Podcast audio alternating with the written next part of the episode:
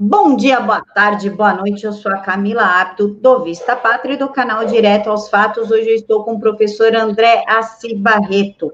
Ele é professor de Filosofia e História das redes públicas e privadas de São Paulo, aluno do Grande Olavo de Carvalho, mestre em Filosofia pela Universidade de São Paulo e também trabalha com revisão, tradução e palestras. Ele é autor do livro Saul Alinsky, Anatomia do Mal, e também ajudou a organizar o livro A Monarquia é Real e o livro que nós vamos falar hoje, que é do Partido Clandestino, aqui ó, o Partido das Sombras ao Governo Clandestino, do David Horowitz. Professor, muito obrigada por aceitar falar conosco.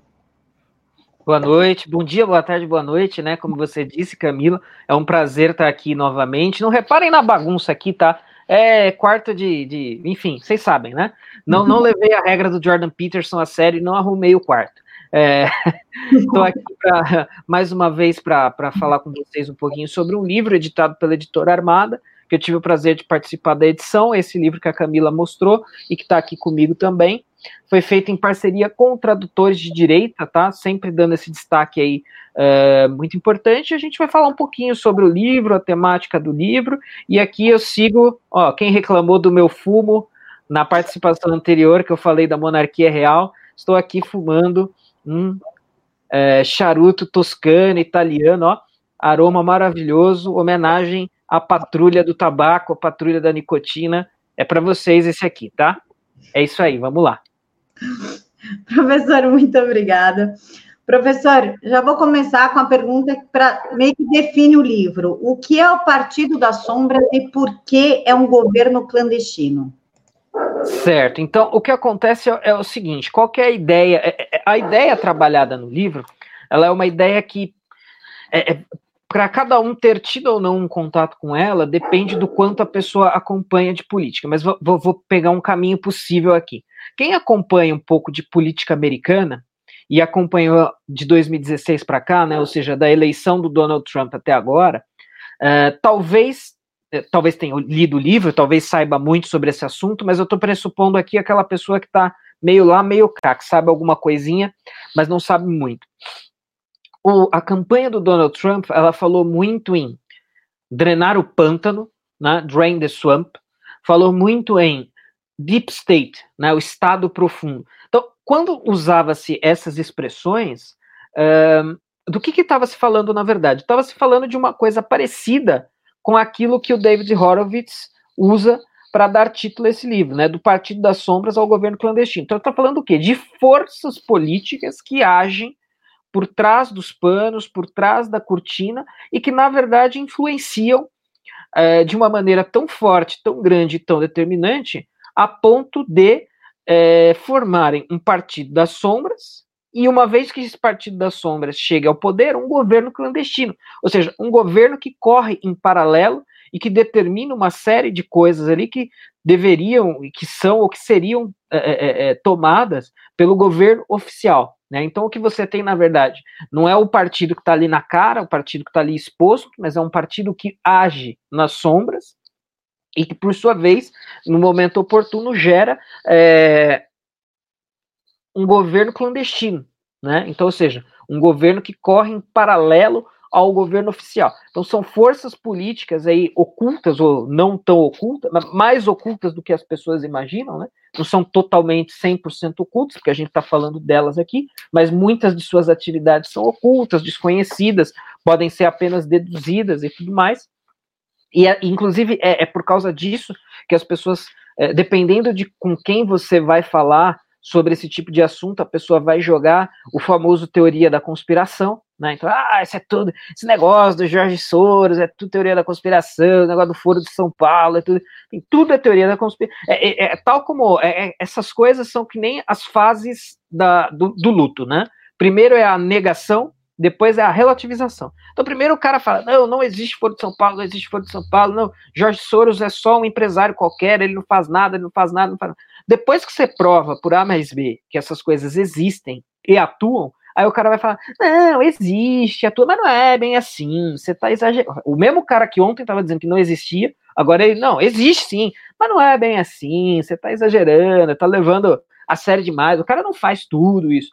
Mas quando a gente é, estuda o assunto a fundo e a fundo e a fundo, a gente descobre que o que você tem é um partido das sombras e um governo clandestino atuando aí e determinando o curso da política tal como a gente conhece, né? Uh, então, para citar aí é, é, é, o Saul Alinsky, que é o, o, o autor também que, que eu escrevi o livro, o livro está no prelo, tá? Ele ainda sofreu um grande problema, mas vai sair, tá? Quem comprou o livro e está assistindo, saiba disso, o livro vai sair. Uh, o Saul Alinsky, ele tinha um princípio que ele falava, the issue is never the issue, né? A questão nunca é a questão. Então, em política, se a gente não analisa a política desse jeito, a gente está inevitavelmente fadado a não entender o que está acontecendo. Então, na política, a gente precisa muito distinguir a casca do que é o, do que é o conteúdo, a casca do que está dentro. A casca sempre é uma coisa e o que está por trás é outra. Então, quando a gente vai falar desse, da, da ação desse tipo de figura, pessoa, ideologia, a gente está falando de um partido da sombra, que por sua vez gera um, um, um governo clandestino. Então, é basicamente isso. Professor, como, da onde, por que surgiu o Soros? Como é que ele começou? Então, vamos lá. É, o Jorge Soros, ele é um. Atualmente ele é um bilionário, né, um empresário bilionário. É, nasceu na Hungria, é, enquanto a Hungria uh, estava ocupada pelos nazistas, e até eu estava comentando com a Camila agora no bastidor, é, existe, isso vocês podem buscar, porque isso é fato notório, mas é o Jorge Soros, embora seja judeu étnico, ele é, foi colaboracionista dos nazistas, né, ele entregou outros judeus para as autoridades nazistas, o que já nos diz bastante a respeito da sua, da sua pessoa. Então, o Jorge Soros, ele é fundador do Quantum Group Funds, né, é, que é um, é um setor de, de ações, né, de, de mercado financeiro, é, e ele, mas o, o, Soros, ele foi um cara, ele, ele veio de baixo, né? Pelo menos a sua história pública de vida, ele, é um, ele era um garçom e que foi para a Inglaterra, foi para Londres, né?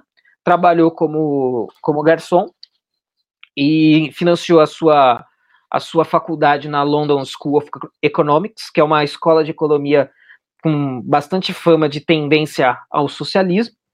Mas aí, enfim, estou contando a versão curta aqui, é claro, né? O Jorge Soros, é, é, então, foi, teve, começou a investir no mercado, começou a fazer investimentos altamente ousados, ganhou muito dinheiro e se tornou um empresário aí de sucesso, é, muito rico. A fortuna estimada do Soros atualmente é de 8 bilhões de dólares, tá? segundo o ranking da Forbes de 2018.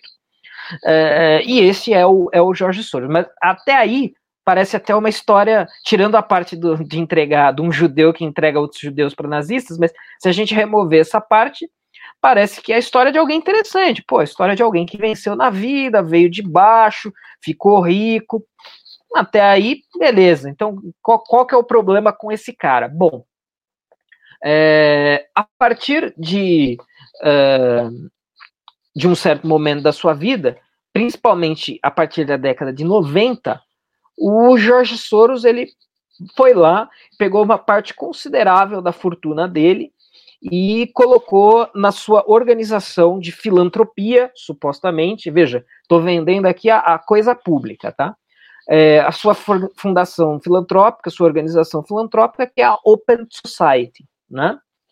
Então, a Open Society é a, a, o instituto, digamos, do Jorge Soros, onde ele usa né, para financiar uh, causas, ideias, enfim, é, que, são dos, que são causas e ideias que ele julga que devem ser financiadas e que devem ser patrocinadas. Então, isso começou em 1993. Então, já tem mais de 30 anos aí é, é, de história a Open Society.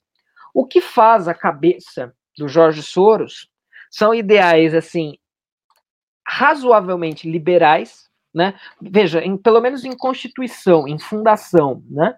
Uh, tanto é que o nome da sociedade, o nome da organização filantrópica dele é Open Society. Isso é uma referência à obra de Karl Popper, do filósofo Karl Popper, é, que ele, ele tinha um livro chamado a sociedade aberta e seus inimigos, né? The Open Society and its Enemies. Só que o Popper está falando de uma coisa é, é, diferente, né? O Popper está falando que uma sociedade, ele está falando de uma sociedade aberta no sentido liberal, né? No sentido de ter onde todo mundo goza de liberdades civis, políticas, econômicas, etc, etc. Uh, e que isso deve ser um modelo ideal de sociedade. Supostamente isso é uma inspiração para os Soros. Mas, né, e aí agora a gente começa a entrar um pouco no pulo do gato. Qual que é uma das questões essenciais para a gente entender uma série de coisas hoje? É, é o seguinte: esses ultrabilionários que são influentes em causas sociais, então Soros, diversas outras famílias que serão mencionadas, Bill Gates, né, que tem um trabalho. Esses caras, é, eles é, são aquilo que a gente chama de metacapitalistas. Então, o que é o metacapitalista? Resumidamente, o metacapitalista é o cara que quer capitalismo para si e socialismo para os outros, né? Então ele ficou muito rico graças ao capitalismo. Ele falou: "Nossa, o capitalismo é uma coisa muito boa. O capitalismo é uma coisa muito especial, muito preciosa. Eu tão especial e tão preciosa que eu quero só para mim. Para mim eu quero capitalismo, para os outros eu quero socialismo, ou formas socializantes, socializadas da economia e da sociedade. Então, é, basicamente, isso agora a gente começa a pegar o pulo do gato da coisa, né? Começa a, a, a entender isso daí. É, então, a partir disso, a gente consegue entender por que o Jorge Soros passou a ser considerado uma figura tão relevante a ser denunciada pelas forças conservadoras, pelas forças de não esquerda, porque ele se tornou um metacapitalista. Né? Então agora, é, é, ou seja, alguém que de certa maneira transcendeu o capitalismo, né? Tá além do capitalismo, um metacapitalista. É, então, junto dele estão é, família Rothschild, família Rockefeller e tantas outras famílias de ricaços por aí que têm atuações muito parecidas com a dos Soros. São figuras talvez até um pouco menos públicas que os Soros, mas têm uma atuação muito parecida. Então esses caras vão pegar uma parcela considerável da sua fortuna e vão investir em causas sociais. E o que, que são essas causas sociais? É o cara que ele vai abrir é, é, direta ou indiretamente a sua sociedade vai financiar é, estudos, estudos de esquerda. É basicamente isso, né? Então, olha, eu quero, é, eu conheço amigos que já passaram, amigos assim, conhecidos, né? Olha, eu tenho uma linha de pesquisa X. Ah, beleza. Qual que é a sua linha de pesquisa? Deixa eu ver aqui seu projeto. Bom, a minha linha de pesquisa, bom, deixa eu ver aqui, sei lá. Eu fiz uma pesquisa que mostra como a política de cotas é uma coisa ruim.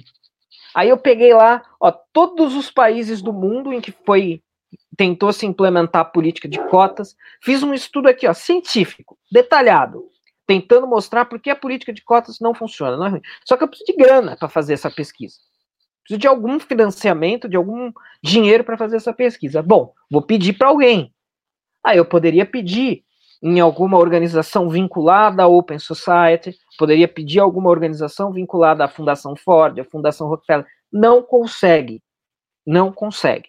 Esses caras não financiam pesquisa assim. Agora, se eu fizer uma pesquisa sobre é, como crianças podem se tornar transgênero, aí eles financiam. Então, basicamente, esses caras eles falaram: olha, nós somos uma casta superior, elevada, distinta do resto da sociedade. A gente, a gente, é, é, é, a gente tá fora. A gente é gigante, é gênio. O resto tem que viver com ideias que, são, que não sejam as nossas. Isso aqui é precioso demais para estar tá disponível para todo mundo. Isso aqui tem que estar disponível só para a gente. É que nem quando você. É, é, uma imagem típica. Quem estiver assistindo, vai no Google, vai no Google Imagens e coloca lá família Rockefeller você vai ver uma, você vai ver o, o desenho, a estética de uma família ultra tradicional. Então não tem essa de, de, de, é, é de casamento gay, de, de, de, trans, de transgeneridade. Não, não. É, é, papai, mamãe, filhinho. Papai, mamãe, filhinho. Até porque os caras precisam perpetuar sua fortuna. E aí se começa, né? Não tem mais herdeiro, não sei o que, o negócio não funciona. Então, família tradicional total para eles. Para os outros, vamos financiar a pesquisa falando que não existe família tradicional, família tradicional é um atraso, família tradicional é um absurdo. Não, existe transgênero, o cara pode ser homem, pode ser mulher, pode ser, pode ter 80 gêneros diferentes. Vamos fomentar essa bagunça. Ou seja, pautas da esquerda. Né? Então, essas fundações de Soros, e, e aí, é claro, né, gente? Aí o negócio vai escalando. Então, por exemplo, só para finalizar essa primeira resposta, mas, por exemplo, há, alguns anos atrás a gente teve uh, a liberação, a legalização da, da maconha, a descriminalização da maconha no Uruguai.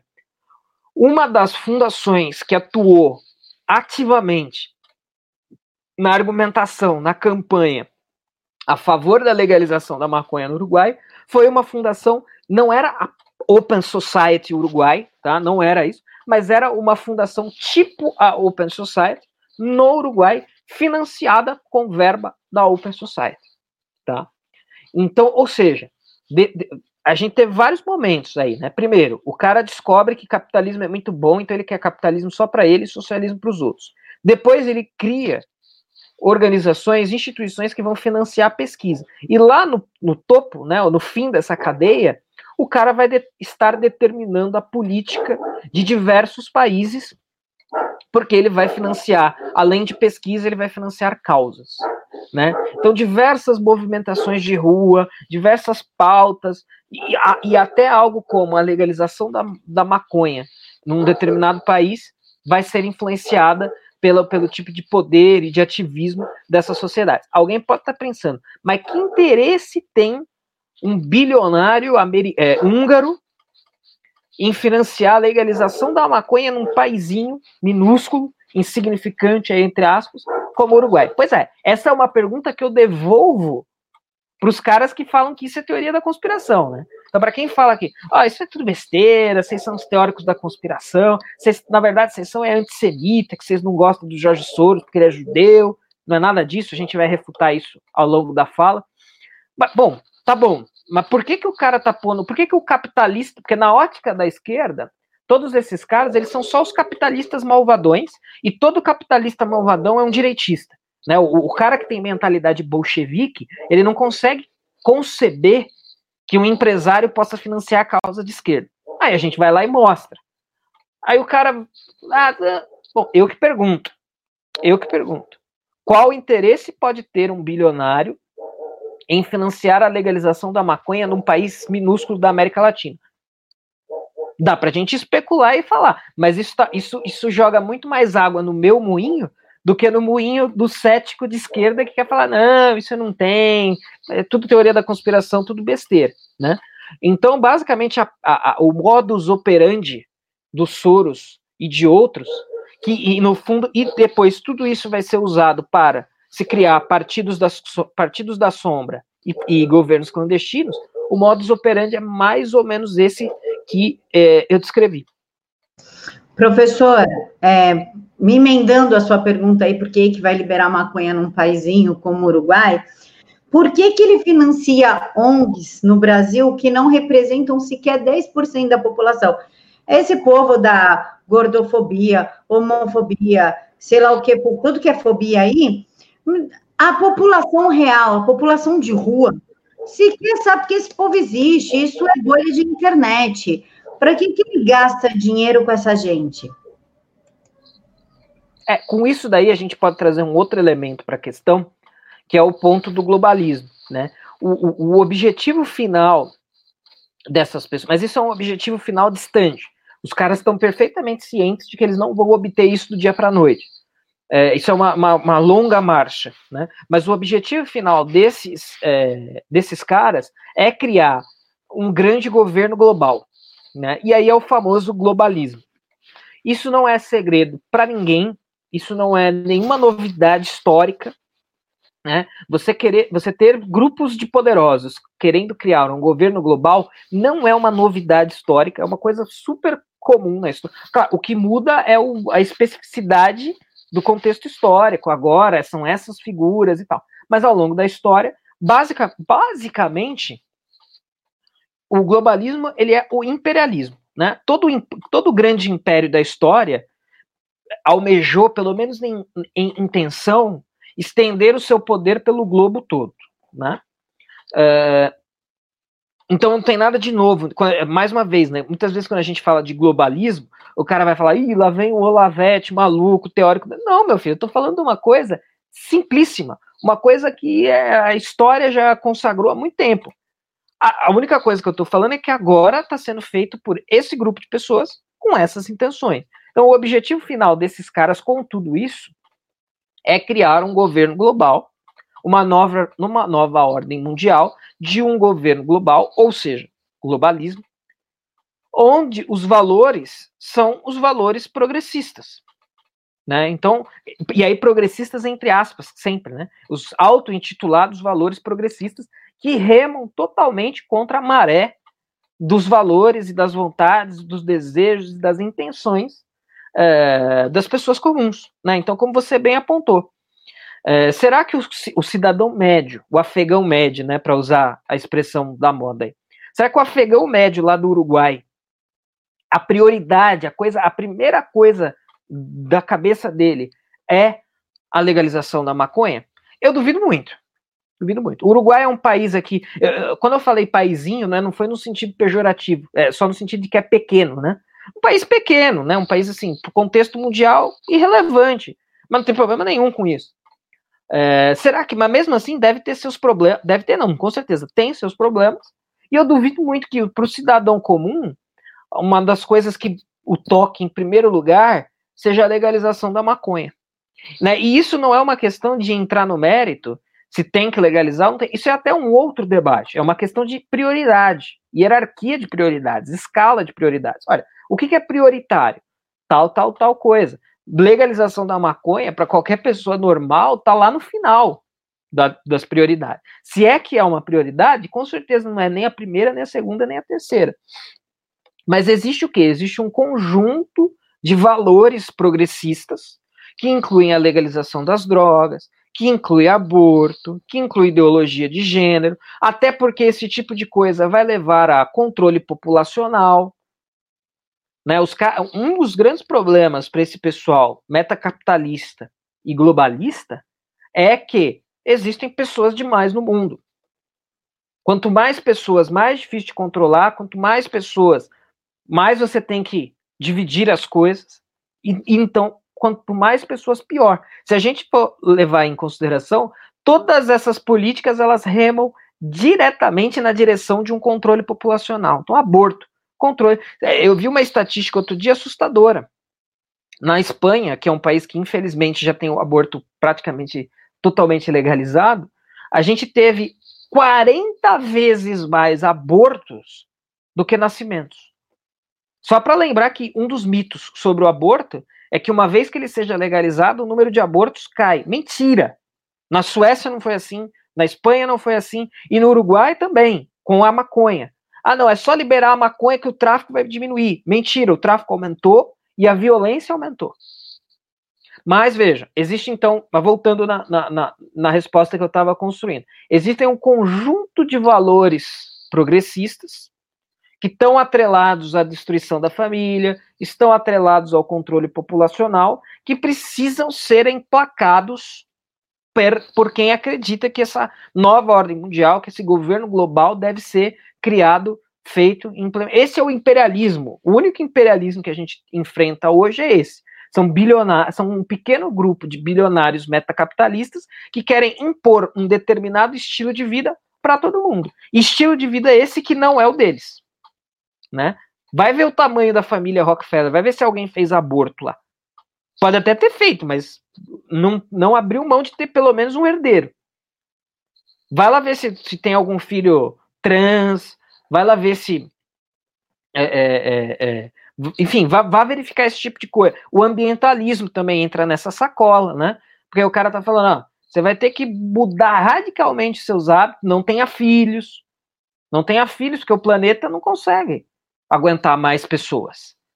Não filhos. É só ver de quem, de, de quais bocas saem, sai esse tipo de discurso, que cada um pode ir aí por si só ligando os pontos. Né? Então, é claramente um movimento de uh, controle global total.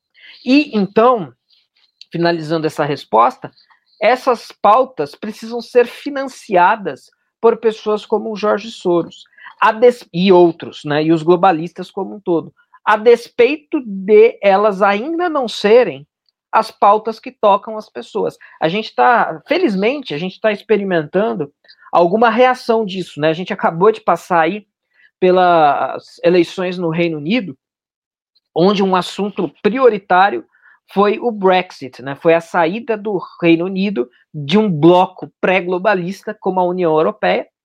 E assim, todas as forças globalistas tentando garantir que o Reino Unido permanecesse nesse bloco. Mas felizmente as pessoas elas ainda estão distantes disso.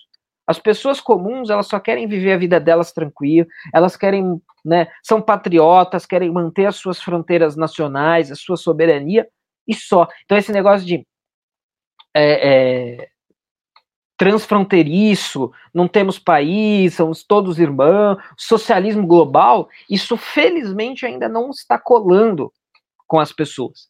Então a gente tem visto reações, inclusive no próprio país de origem uh, do Jorge Soros, que é a Hungria. Né? A Hungria é governada pelo Viktor Orbán, que é um cara totalmente antiglobalista, anti-União Europeia, anti-imigração em massa, e o Jorge Soros odeia o Viktor Orbán, e o, e o Viktor Orbán odeia o Jorge Soros, porque seus valores se chocam. Os, o valor de um é o valor do globalismo, desse, do liberalismo que vem atrelado a isso, da União Europeia, e o Victor Orbán é do, da soberania nacional, do respeito às fronteiras, do patriotismo, né, a Hungria para os húngaros, forte para os húngaros, fortes para os cidadãos do seu Estado-nação. Mas tudo isso precisa ser financiado porque esses são os valores que devem imperar na nova ordem mundial que os metacapitalistas querem para os outros, né? Então, olha, para os outros é isso que eles querem. Por isso que eles financiam. Eles precisam, assim, muito, precisam urgentemente que esse tipo de valor seja um valor que se espraia pelo mundo, né? Porque é isso que eles querem para os outros, mas jamais para eles. Professor, falando em legalização da maconha, ideologia de gênero, aborto, seria, dizem, né, que o decálogo é de Lenin. Seria uma forma de colocar o decálogo para na realidade, destruir a família, que é a base de tudo da, da sociedade cristã? Não, sem dúvida nenhuma. Existe aí uma clara tensão entre discurso e prática, né? Então, todos esses caras, eles financiam coisas que eles não praticam. E acho que não é muito segredo. Talvez isso as pessoas aceitem uh, com mais facilidade. Os valores que eles defendem, os valores que eles pregam, os valores que eles querem para os outros, não são os valores que eles praticam, né? Então, uh, como, eu, como eu disse, até seria uma repetição, o, o, o que eles querem para as famílias dos outros não é aquilo que eles praticam nas suas próprias famílias. Entre eles, eles querem. Veja, com certeza todos esses caras continuam faturando assim de maneira gigantesca no mercado é, financeiro. Então, peraí, mas você não está financiando socialismo? Você não está financiando causas sociais? Então por que, que você não abre mão de ser um especulador capitalista? Não, não. É porque eles querem capitalismo para eles e socialismo, social-democracia, sei lá o quê, para os outros. Dependência do estatismo para os outros. Né? Então, com certeza, eles praticam uma coisa e pregam outra. Mas isso faz parte do pacote, né? Isso, na medida em que eles conseguem se aproximar de uma implementação total disso, a, implementação total disso significa o quê? Significa a manutenção deles nessa condição. Eles vão ser eternamente os ricaços que dominam tudo, enquanto o resto da sociedade ó, é o gado, é a pobraiada que segue na manada conforme eles são os pastores e nós somos a manada. Né? Eles mandam a gente para lá, todo mundo vai para lá. Eles mandam para cá, todo mundo vai para cá também. Né? Claro que isso ainda não é uma coisa que, que, que se pratica em 100%, mas é uma coisa que se pratica em grande escala, em escala considerável. Né? É, então, basicamente, eu diria que é isso. Professor, o Brasil já foi considerado um anão diplomático, mas ele é essencialmente conservador. Eu acho que isso foi provado, inclusive, com a eleição do Bolsonaro. O brasileiro ele não quer ideologia, ele não quer falta de vergonha, não quer promiscuidade, não quer nada. Ele quer viver a vida dele e pagar as contas. Qual o interesse, então, do George Soros num país que é considerado anão diplomático, essencialmente conservador, que ele sabe que vai ser muito difícil ele conseguir implantar alguma coisa aqui, sendo que a esquerda é maciçamente ridicularizada. Os ideais da esquerda são ridicularizados aqui. Na verdade, é, isso daí não é, isso não é apenas verdade para o brasileiro, mas eu diria que é uma verdade quase que global. Global seria exagero, mas é uma tendência mundial muito forte. Mais uma vez, me reportando às eleições britânicas, aconteceu. A classe trabalhadora britânica votou no, no Boris Johnson. Votou no candidato que normalmente não seria o candidato dela. Por quê? É, porque os caras. Aparece lá o sujeito que está preocupado com imigração muçulmana. O cara quer mais muçulmano no país, quer mais imigrante no país. O cara quer ideologia de gênero. E aí o cara quer só ele é o cidadão trabalhador ali de classe baixa, não é nem de classe média, de classe baixa. O cara fala, bom, o que, que esse cara tem a oferecer para mim? Eu não, não, uso banheiro transgênero. Eu não, pô, eu não emito gás carbônico. Eu não, eu só quero segurança, emprego. Não quero que os impostos sejam escorchantes. E tá bom. Isso a gente viu no Reino Unido, nos Estados Unidos de Trump. Quem votou no Trump? Pessoal do interior, né? É, se você pega a votação de Londres, Londres votou maciçamente na esquerda. O restante do país no Boris Johnson. Estados Unidos, interior maciçamente votando em Trump. As, as cidades mais cosmopolitas votando na esquerda, nos democratas. Por quê? Porque os valores das pessoas comuns não são os valores progressistas. Essas pautas, essas agendas. Talvez uma explicação para tudo isso, e respondendo a pergunta também, é que esses caras eles foram cedo demais, com muita sede ao pote. Então eles acharam que as pessoas já iam aceitar bovinamente, passivamente, esse tipo de pauta, esse tipo de agenda, mas na verdade as pessoas não aceitam ainda né? E talvez aceitem um dia se eles conseguirem, se eles pausarem um pouco a coisa e pisarem no, no acelerador depois, talvez venha se aceitar, tomara que não, mas é uma possibilidade. Mas me parece que eles foram com sede ao pote muito cedo. E aí agora eles estão tendo esses tiros pela culatra e saindo um atrás do outro desde 2016. Então, Brexit, Trump, Bolsonaro, Orbán, Salvini, Kurz, é, enfim, uma porrada aí. E mesmo em países da Europa que a direita não chegou no poder, a direita vem tendo. A direita soberana. A direita que é contra tudo isso que a gente está pontuando aqui, é, Justin Trudeau, né, no Canadá, a direita vem tendo bons resultados. Né? Então, se você pensar que a França, que é um país profundamente revolucionário, nas últimas eleições deu um terço dos votos para a Le Pen, já é, claro, ela ganhou? Não, não ganhou. Quem ganhou foi o Macron, que é globalista também. Mas, pô, um terço do eleitorado votou contra isso. Já é alguma coisa, já é uma votação expressiva. Então os caras foram com sede ao pote demais no momento em que eles ainda não poderiam ter feito isso. Teria que ter se continuado esse trabalho de partido das sombras, né? Para você de fato instalar um governo clandestino.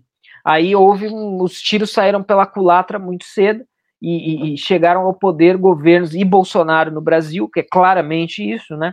É o cara é, é, autêntico, simples, religioso, com valores próximos aos valores das pessoas comuns, né? Mais ou menos ali tá uma questão ou outra pontual, mas assim, era muito mais alinhado com os valores das pessoas comuns do que os demais candidatos. Aí as pessoas foram lá e votaram. Né? Então, uh, uh, me parece que a, a resposta para essa pergunta ela passa um pouco por isso. Os caras têm interesse nessa agenda, porque essa é a agenda de valores deles. Então, beleza. Num determinado momento, eles decidiram: olha, os nossos valores vão ser os valores progressistas. Precisamos emplacar isso mundo afora. Como? Dando grana para pesquisa, pagando bolsa, depois influenciando a política. Beleza. Só que aí os caras acharam que já tinha chego num ponto onde não haveria mais reação, mas houve.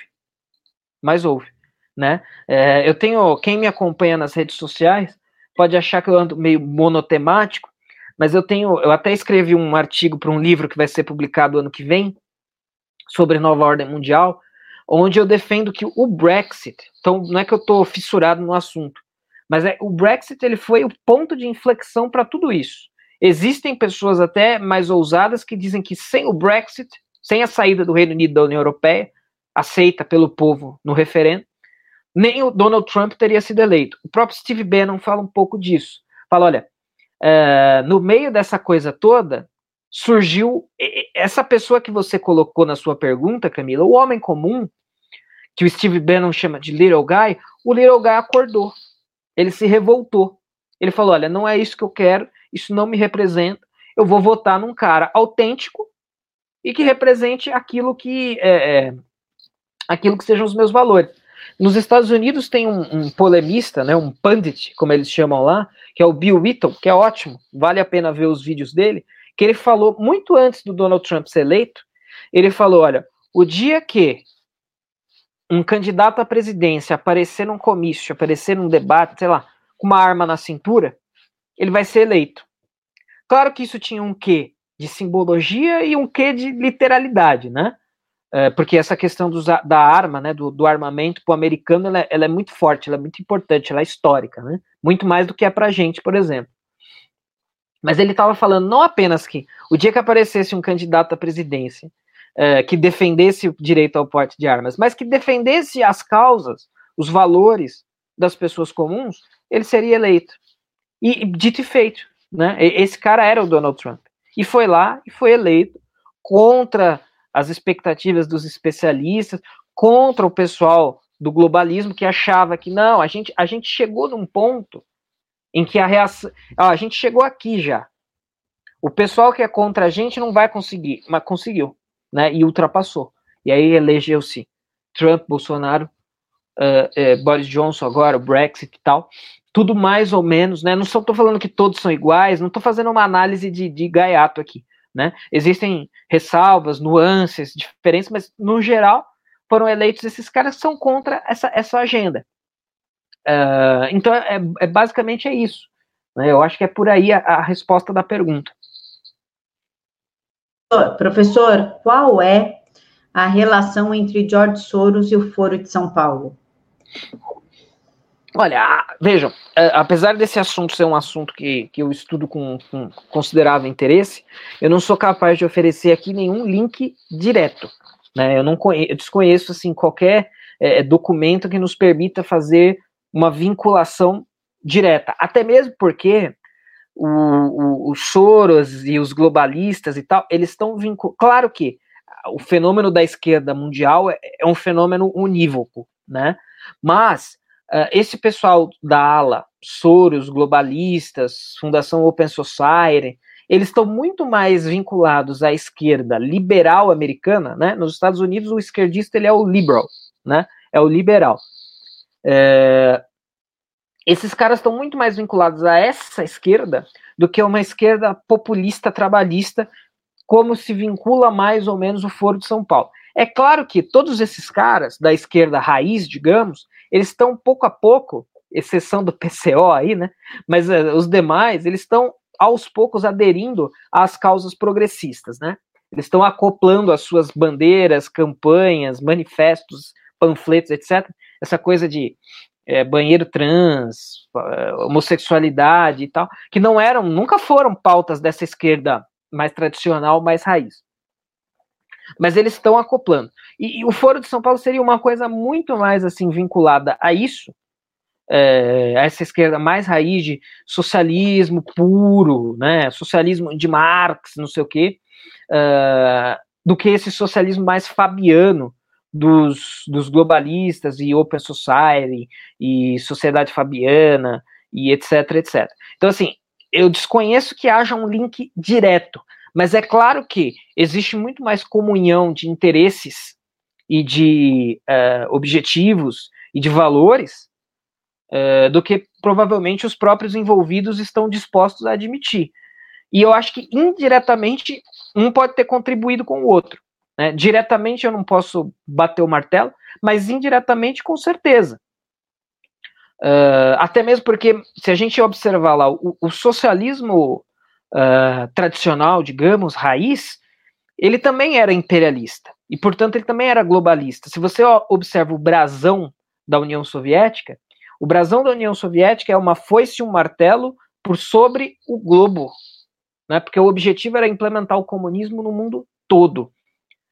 Então, ou seja, os objetivos são mais ou menos o mesmo. Se, se vai ser o comunismo raiz, que a gente sabe que é impossível, que portanto não vai acontecer, ou se é esse socialismo mais uh, esquerda americana, esquerda fabiana, não importa. Né? Esses caras são caras que divergem em 2, 3%, né?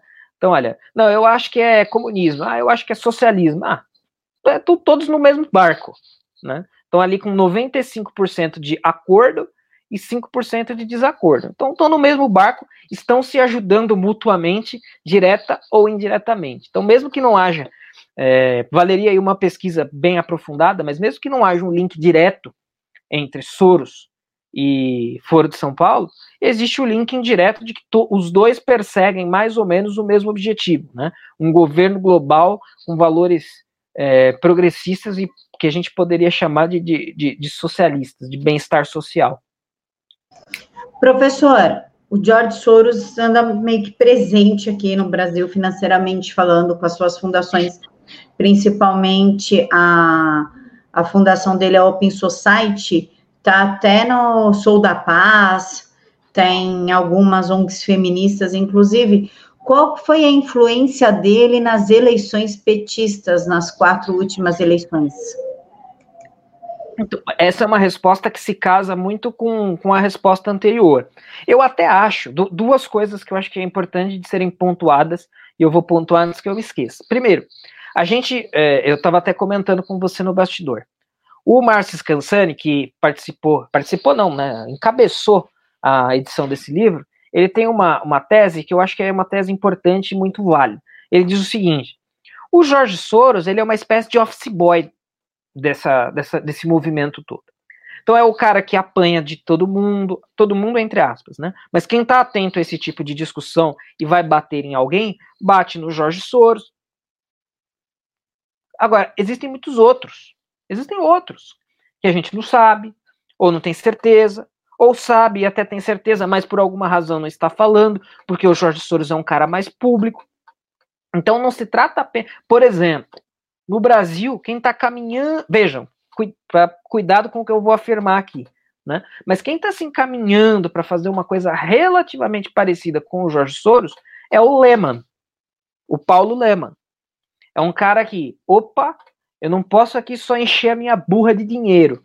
Eu preciso financiar políticos, eu preciso financiar é, é, é, think tanks, eu preciso financiar é, é, é, ideólogos, pessoas, assim, sujeitos que vão pensar, que é o que o Jorge Soros fez lá atrás. Né? Enchi o cu de dinheiro aqui, perdão da expressão, enchi o rabo de dinheiro aqui, agora eu preciso fazer aqui uma, algumas outras coisas. Eu começo a financiar causas. Então, se a gente pensar, Tabata Amaral, que é uma pessoa diretamente ligada às instituições de, de José Paulo Leman, é mais ou menos esse tipo. Então, veja, o que, que eu estou falando? Eu estou falando que o José Paulo Leman elegeu a Tabata Amaral? Não, não estou falando isso. Então, a gente tem que tomar cuidado quando a gente procura esse tipo de elo. Né? Como, como eu falei, a gente precisa levar a sério o ensinamento do Alinsky, né? The issue is never the issue. Então, se a coisa está parecendo muito clara e evidente, é provável que não seja isso, porque em política é assim.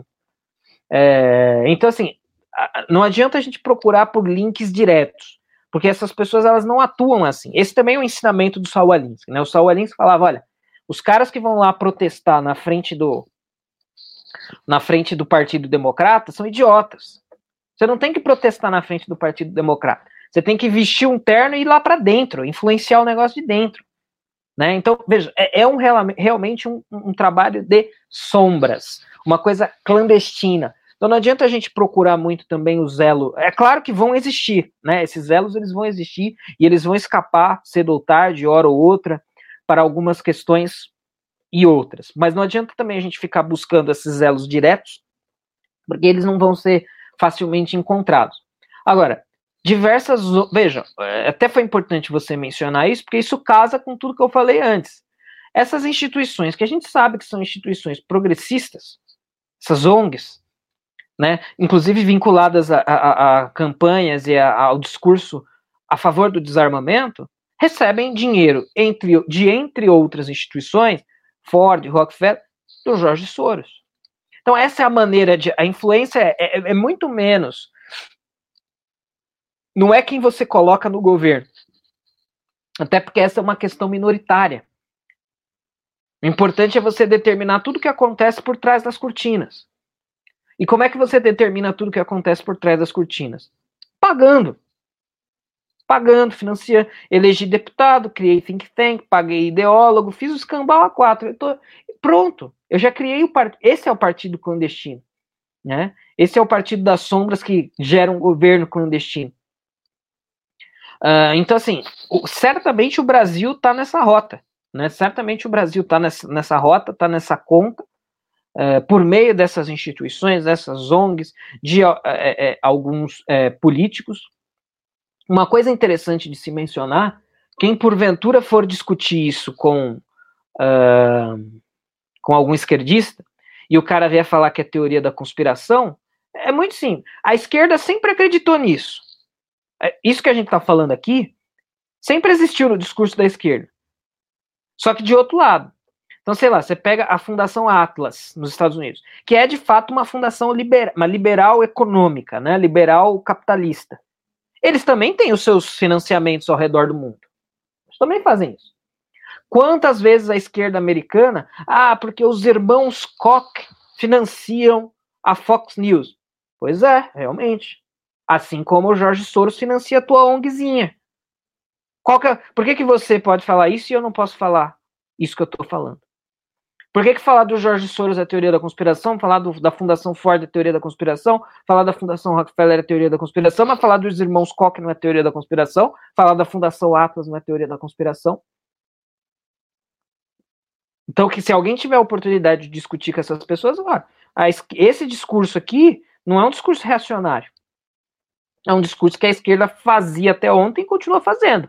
Só que ela vai fazer com quem? Com quem incomoda ela. Né? Para a esquerda, tem dois problemas aí. Primeiro, eles não vão fazer isso porque esses grupos e essas instituições estão financiando causas que são caras a eles. Primeiro ponto. Segundo ponto, é, para a esquerda, é muito doloroso admitir que eles estão recebendo dinheiro de empresários. Né? Porque alguns esquerdistas, não, porque nós somos defensores do povo, nós agimos e atuamos em defesa do povo. Né? Então a gente não aceita dinheiro de empresários capitalistas malvadões. Aceita sim. Aceita sim. Ah, mas o empresário é um capitalista malvadão, jamais que ele vai financiar uma causa esquerdista. Vai sim. Vai sim. E isso é fácil de provar, né? Boa parte desses direcionamentos são públicos. Se você for, qualquer um pode ir no site da Fundação Ford, no site da Fundação Rockefeller, no site da Open Society e ver para onde que eles distribuem o dinheiro deles. Né? Isso é uma coisa que pouca gente faz, mas quem fizer vai descobrir. E aí você vai ver, não existe nenhum think tank conservador financiado por esses caras, não existe nenhuma pesquisa conservadora financiada por esses caras. Então eles estão financiando o quê? As pesquisas, as causas, as ONGs de esquerda. Não é segredo nenhum. Então, acredito que seja por aí. Professor, nós não temos somente o Soros, nós temos a Fundação MacArthur, a Rockefeller, inclusive a Rockefeller, o Rockefeller ajudou a liberação feminina, né, o feminismo, falando que assim ele poderia taxar mais da metade da população se as mulheres, se as mulheres passassem a trabalhar fora e poderia ter melhor manipulação das crianças se elas ficassem nas escolas aí em tempo integral Quem contou isso, inclusive, foi um amigo dele numa entrevista, falando que o Rockefeller afirmou isso a ele, que ele financiou o feminismo para poder taxar mais da metade da população e ter acesso aos filhos, né? A MacArthur adora uma ONG abortista, tanto que basta acessar ali o site da MacArthur, que vai ver os valores absurdos que eles deram para determinadas ONGs femininas brasileiras, inclusive as ONGs é, das negras, né, das mulheres negras e abortistas. Por que, que somente se fala e enaltece o George Soros, enquanto essas outras ONGs, são 12 famílias, para falar a verdade, as principais são a MacArthur e a Rockefeller, enquanto eles trabalham ali nas sombras, digamos assim? Ó, excelente pergunta, excelente ponto. Isso tem, vou, vou, responder aqui em vários níveis. Isso tem primeiro a ver com aquela tese que eu mencionei, que é uma tese que a gente precisaria investigar, é, é, é mais um, um, um, feeling, né, do que uma tese. Olha, primeiro, provavelmente isso já é uma coisa proposital. Não, a gente vai escolher um office boy, a gente vai escolher um poster boy, que aí esse cara vai dar a cara a tapa, vai aparecer, todo mundo vai bater nele, enquanto isso o resto continua trabalhando na surdina, nas, nas escondidas. Então, provavelmente tem a ver com isso. A gente, e, e a gente tem que tomar cuidado para nós mesmos não cairmos nisso. Né? Fica só falando, só batendo em Jorge Soros, uh, esquecer do resto.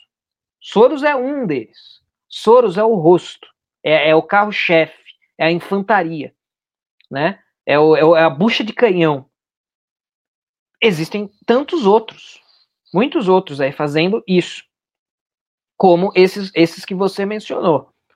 Então, o que os une é, todos eles financiam mais ou menos as mesmas ideias, as mesmas agendas, as mesmas pautas, aborto, feminismo, né? Veja, o feminismo também está diretamente ligado ao controle populacional que eu mencionei. Olha, vamos financiar o feminismo, vamos financiar uma causa que diz que a mulher tem que trabalhar igual ao homem.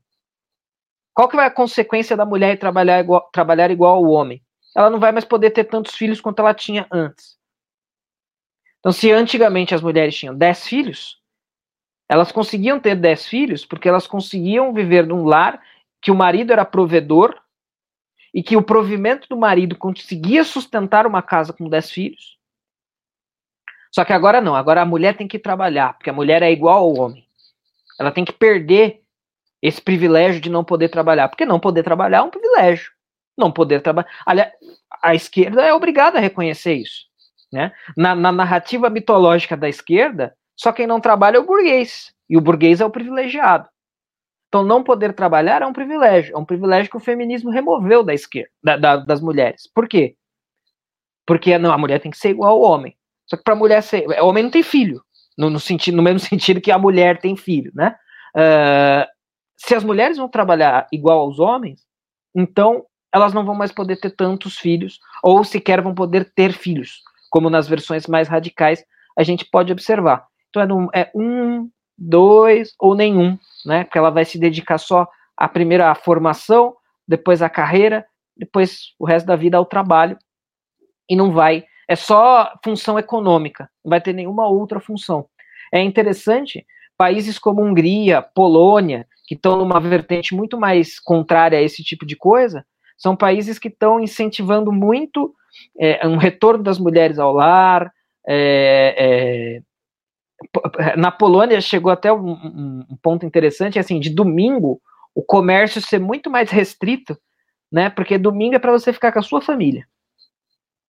Domingo não é para você ir pro shopping tomar sorvete sozinho, é para você ficar com a sua família, né? Então, mas isso vai tudo na contramão dessas agendas, dessas pautas financiadas por esses caras, porque você vai ter controle populacional em, no fundo, no fundo é controle populacional e engenharia social. Os caras querem controlar tudo, os caras querem, veja, você cria a dependência estatal. A dependência estatal ela está na mesma linha.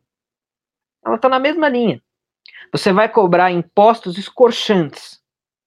Aí o marido não consegue mais ser o provedor da casa. Né? Se você tem, você é o provedor da casa, você tem a sua mulher e dois filhos, são quatro pessoas para serem é, providas.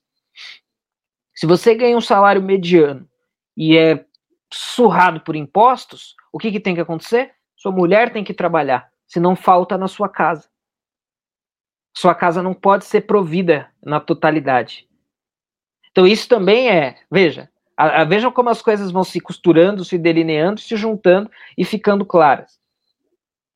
Uh, então tem a ver com tudo isso, né? Tem a ver com tudo isso. O, o, o, a gente tem que tomar esse cuidado de não ficar só, tem que bater muito nos soros. É, não é nem questão de bater, mas é questão de expor. Ah, isso aqui está sendo feito. Ah, mas isso é bom. Isso é uma outra discussão. Claro que a gente acha que não é, mas até é um debate. Tá, talvez isso, isso seja bom, beleza. Mas primeiro as pessoas precisam saber. Vamos informar todo mundo sobre o que é isso, e aí as pessoas vão decidir se isso é bom ou ruim. Mas a atual situação das coisas é uma situação de partido das sombras, governo clandestino. São coisas que acontecem sem que a maioria das pessoas sequer sonhe. As pessoas acham que é espontâneo, né? As pessoas acham que tudo isso é espontâneo.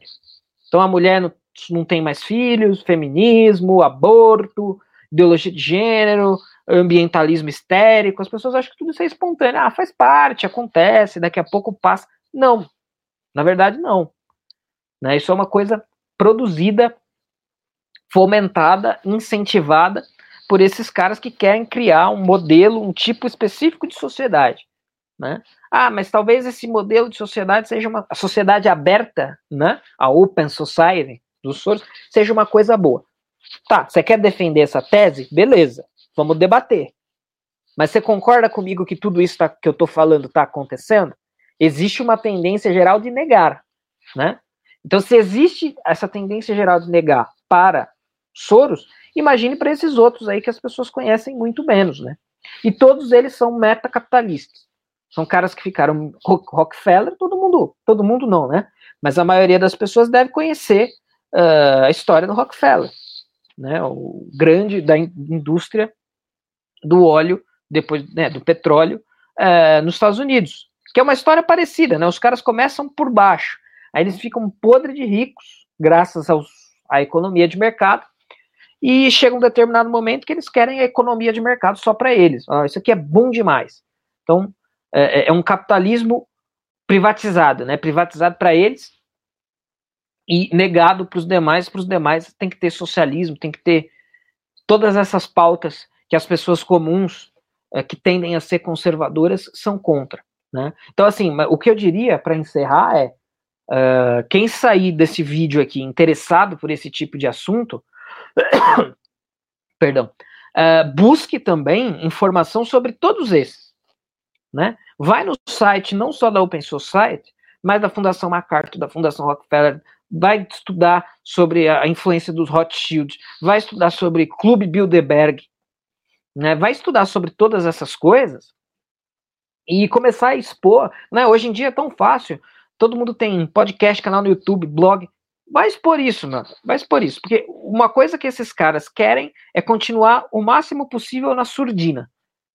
O máximo que eles conseguirem atuar é, sem dar muita bandeira, para eles, melhor. Quanto mais gente estiver denunciando, pior para eles. Né? Então, é, eu acho que essa é a mensagem.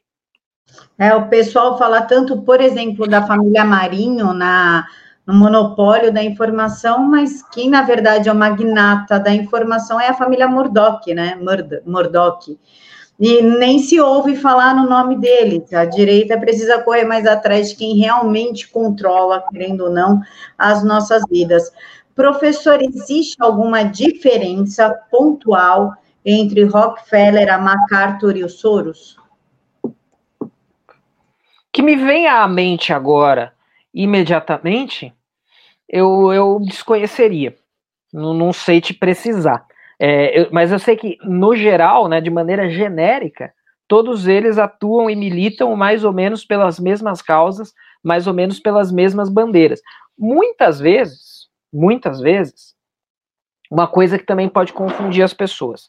Muitas vezes esses caras, é, é claro que eles vêm de longa data financiando uh, isso daí, né?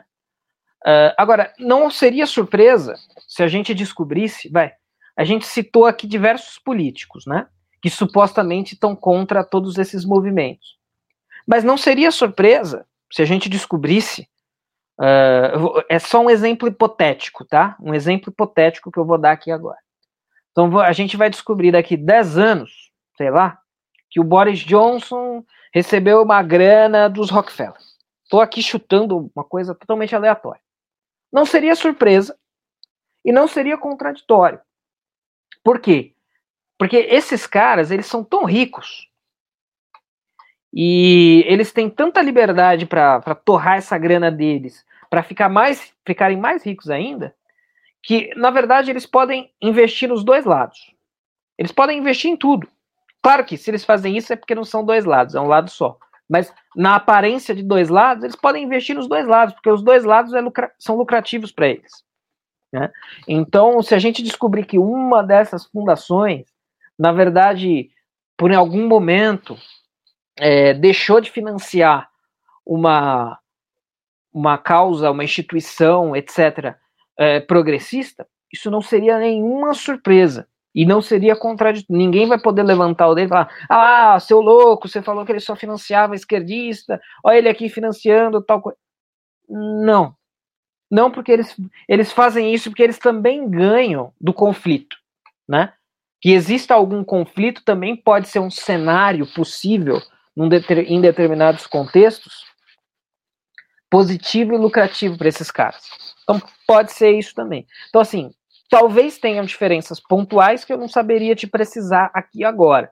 Mas em linhas gerais, a tendência geral dos últimos tempos é que eles estejam todos financiando mais ou menos as mesmas bandeiras, as mesmas causas, as mesmas manifestações, etc, etc. Professor, o senhor gostaria de fazer as suas considerações finais baseado no livro? É, gostaria. É, bom, esse livrinho aqui, gente, ele é um livrinho é, muito interessante. É, não, assim, a, a, além dele ser, não é porque eu trabalhei na edição, não, tá? Mas além dele ser interessante, porque ele trabalha com as discussões que a gente colocou aqui, e é bastante centrado aqui na figura do Obama, né? Porque o, o David Horowitz é americano, mas serve no geral para todas as forças globalistas aí, né? O Macron, que está aqui na capa, Angela Merkel, etc. Uh, então, é, é um, o texto é muito bom. A gente tem uma apresentação do Flávio Gordon nesse livro aqui, muito boa. O projeto gráfico é bem legal, então, veja, tem uma capa bem interessante, aqui por dentro é bonitinho e tal. Tem a tradução primorosa do pessoal do Tradutores de Direita, eu trabalhei também na revisão de texto da, e da tradução, mas a, a, tradução deles foi maravilhosa, foi perfeita, porque eles são muito bons. Uh, então é, é, isso. Quem, é, é, uma vez que a gente mergulha, é um livrinho fininho, você lê isso daqui em uma horinha, uma horinha e meia, você lê. É, é, originalmente isso daqui era quase que um panfleto, né? O original dessa, desse livro aqui, se eu não me engano, tem 20 páginas, assim, grandes, né? Páginas, uma fonte bem pequena de PDF, e a gente colocou textos adicionais, e o texto aqui dentro também, mas tem bastante texto, o livro para em pé e tal, e não tem um a nossa edição tem um total de 134 páginas, né? Então é, é, é bastante até. Mas era, era uma coisa muito simples que visava justamente denunciar esse, isso daí, né? A existência desse partido das sombras que gera um governo clandestino exemplificado muito dentro do contexto americano, exemplificado muito dentro do contexto é, dos Estados Unidos, mas é, é, que se aplica também ao restante da análise e essa análise que a gente fez aqui na, na exposição toda. Então eu diria para vocês comprarem o livro, o livro vale muito a pena, é, pela importância da sua mensagem. É, é, um livro bem feito, é um livro bem acabado, bonito, barato, porque é um livro pequeno, né? Nem sei quanto está agora, mas deve estar tá uns 40, 45 reais. É, então, para um, um livro é um preço até que não é um preço barato em si mesmo, mas é um preço barato para o padrão dos livros. E é basicamente isso. Essa mensagem aqui continua importante, continua urgente, e, e é importante que cada um, o esforço de cada um em estudar e, e dar uma divulgada nessa mensagem é muito grande porque os loucos, entre aspas, que se dispõem a tratar disso daqui são poucos. Então, se cada um não fizer um trabalho de formiguinha de compartilhar alguma coisa, traduzir um artiguinho, legendar um pequeno vídeo e por aí vai. É, é muito, muito, muito difícil é, que as pessoas fiquem sabendo e que, portanto, isso daqui deixe de ser uh, um partido das sombras e um governo clandestino. É, pessoal, o livro é fininho, tá? Dá para ler em um dia. Tem bastante figurinha, tá? Tem uma folha preta, sim. Tem, tem figuras, ó. Dá, dá para ler rapidinho o livro, vale a pena comprar. Pessoal, muito obrigada por nos acompanhar até aqui. O link para comprar o livro eu vou deixar aqui na caixa de informações. As redes sociais do professor, Instagram, Twitter, eu vou colocar aqui embaixo também, que é por onde eu acompanho ele. Professor, o senhor tem Face? Tenho Facebook também, tenho página e o perfil. O perfil tá com 5 mil amigos, mas pode seguir ou adicionar, que sempre vai surgindo vagas. E quem puder curtir a página também, eu agradeço muito. Sempre é importante a movimentação. É André Assi Barreto. É, eu vou deixar para vocês o link aqui na caixa de informações. Pessoal, o canal tem apoia-se, então ajudem o canal por gentileza. Fiquem todos com Deus, que Jesus abençoe a vida de vocês cada vez mais. Fiquem Naruto Toscano para todos vocês.